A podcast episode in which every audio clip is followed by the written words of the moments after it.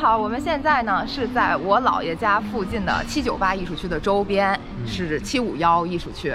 我们这期视频的主题呢就是附近一公里。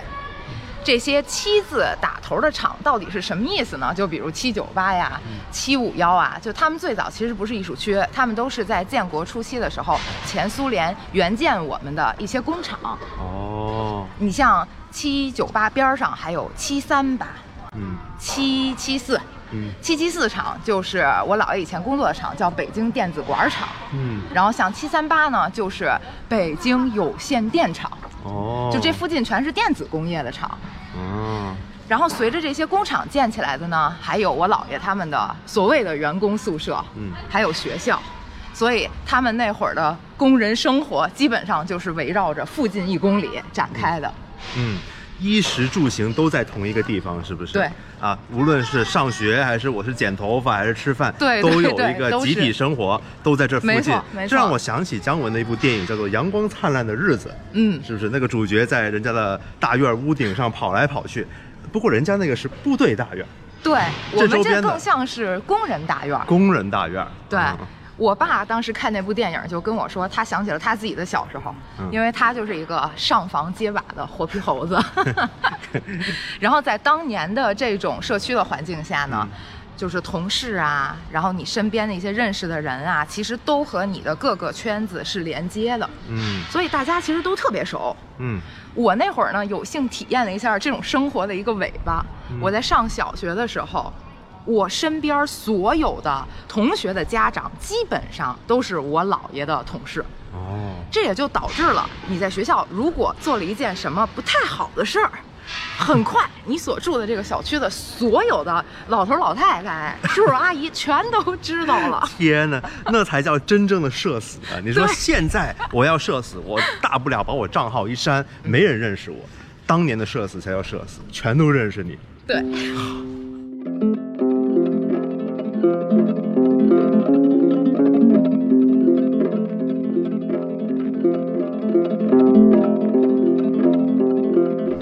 那么为什么现在很多人，包括年轻人啊，都在怀念几十年前的计划经济时代呢？我觉得其中有一个原因就是当年的城市里，人们感受不到太多的贫富差距，哎，所以没有对比就没有伤害。其实我昨天还在问我老妈，嗯我妈也说，她觉得她最怀念的是那会儿人和人之间的关系，她觉得那会儿大家的关系都很单纯，没有现在这么复杂，或者说是只考虑利益这一个点。嗯然后他觉得那会儿的街道也都很有烟火气，大家邻里也都非常和睦，嗯所以那会儿人与人之间的关系是他最怀念的东西。我听完这个之后，我也在问他说：“那你是什么时候开始觉得你的附近开始消失的？”嗯他说是在可以自己买商品房的时候，嗯，但附近就逐渐的开始出现了变化。但这种变化是不是必须的呢？因为改革开放啊，给人带来了很多自由，嗯人们可以自由选择自己的职业，自由选择自己把家定在了哪儿。嗯那这样一来，全国的人民就在一定程度上开始流动了起来。是的，而这些见证了当年集体生活的厂房就被留了下来，成为了时代的印记。其实我觉得七九八就是见证这个改变的一个地方之一。对啊而且也反映了现在的这个情况。嗯来七九八的人很多都不是住在这附近的人，他们也不会经常来，他们来了，普遍只是说拍拍照，然后发到社交网络上，给一群自己可能也不会见面的人看。嗯，但好像，哎，我们的视频不也是这样吗？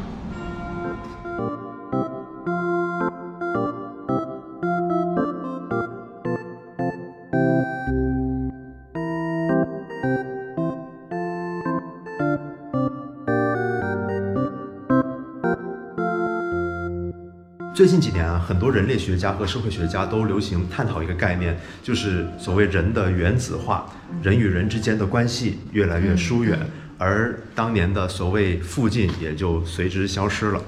但我觉得人还是需要一种归属感的，啊，但是互联网的出现，尤其是社交网络的出现，一定程度上弥补了这种附近的缺失。与其说是弥补，我觉得不如说是给你一种错觉，因为它没有改变你孤单的事实，但它却给了你一种你没有那么孤独的感觉，就像一个需要糖的人喝了一口无糖可乐。就是物理上的孤单没有被解决，空间维度上的没有被解决，嗯但是从另一个维度上，就是情感维度上面，好像是给你解决了一些孤单。嗯，所以我觉得我们要辩证的看待社交网络和附近之间的关系。我觉得它的正面作用就是能让很多之在原有的集体里面显得不合群、格格不入的思维和爱好比较独特的人，能通过网络在远方找到属于他们的组织。是的，嗯，但另外一方面，随着这种情况的越来越多的出现啊，很多人就逐渐只关注远方的组织，而不再关注自己的周围了。嗯，相比之下，他们觉得自己的周围越显庸俗和平凡。这描述的状态就很像是你前几年那会儿，你刚从北京被调到上海的时候，我去看你。嗯你居然根本不知道自己的家附近有什么可以吃饭的地方，你也不知道你周围的邻居大概都是什么样的人，你每天就只是叫外卖、工作，两点一线没了。我觉得这的确是我的一个问题啊，我比较关注自我、远方和宏大叙事。对啊，但是你却在网络上面每天发视频，然后加入各种各样的这个社群，特别的活跃。嗯，但却忽略了自己的周围。是的，嗯，我才叫真正的原子化呀。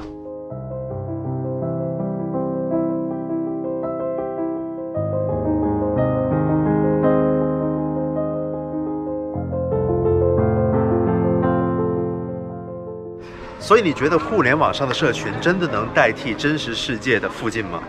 对我而言，我觉得是不能代替的，嗯。因为在真实世界里面，人和人的交流其实不光是通过视觉和听觉的，它有更多的这种感官上的东西。嗯。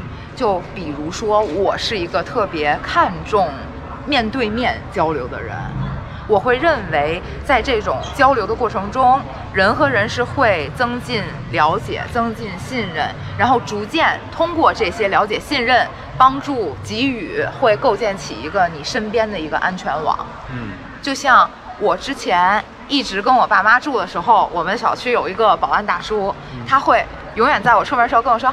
上学去啦，出去玩啦，然后永远在我回家的时候跟我说回家啦，就是我会觉得他给我的熟悉感是我生活的安定感的一个很重要的部分。然后包括之前我去香港读书，读了一年多，我回来的时候，他跟我说你从香港读书回来啦，那边怎么样啊？就是这种，你会觉得有个人一直在惦记你，这个感觉非常好。嗯还有就像是我们搬去上海，当时在我们家对面饭馆的老板和老板娘，嗯他们会记得我喜欢吃什么，我讨厌吃什么。嗯无论我什么时候去，他们都会记得说，我昨天给你炒了个什么菜，今天不要炒一样的了，你不要再点一样的了。就这种人和人之间的默契感，是我觉得线上的一些这种交流是没有办法代替这种真实的人和人之间的附近所构建出来的这个安全网的。同意。在你的带领下呢，真的也让我当年在上海认识到了不少生活区域周边的人。虽然在互联网时代啊，我甚至没有必要经常见到他们，因为从购物到外卖食品，我都可以用手机在家解决。但是我发现这种与生活周边的人的联系呢，的的确确能带来一种踏实的安全感，让你真正的感觉到你属于这个地方。而当我要离开了的时候，也不会跟以前一样觉得我仅仅是一个过客，反而是多了一份不舍。来来来，朋友们，朋友们，来，没有你的面子。他俩人这十年都不来了。所以，像现在随着社会的发展，其实“附近”这个词的定义也在不断的发生变化。但是，至少对我而言，我还是需要一个，呃，实体上的、看得见的、摸得着的附近的这样的人。不知道大家的附近都是什么样的，大家对附近的认知又是什么样子的？大家会不会去主动的构建自己的附近呢？我们也想在评论区听听你们的看法。评论区见。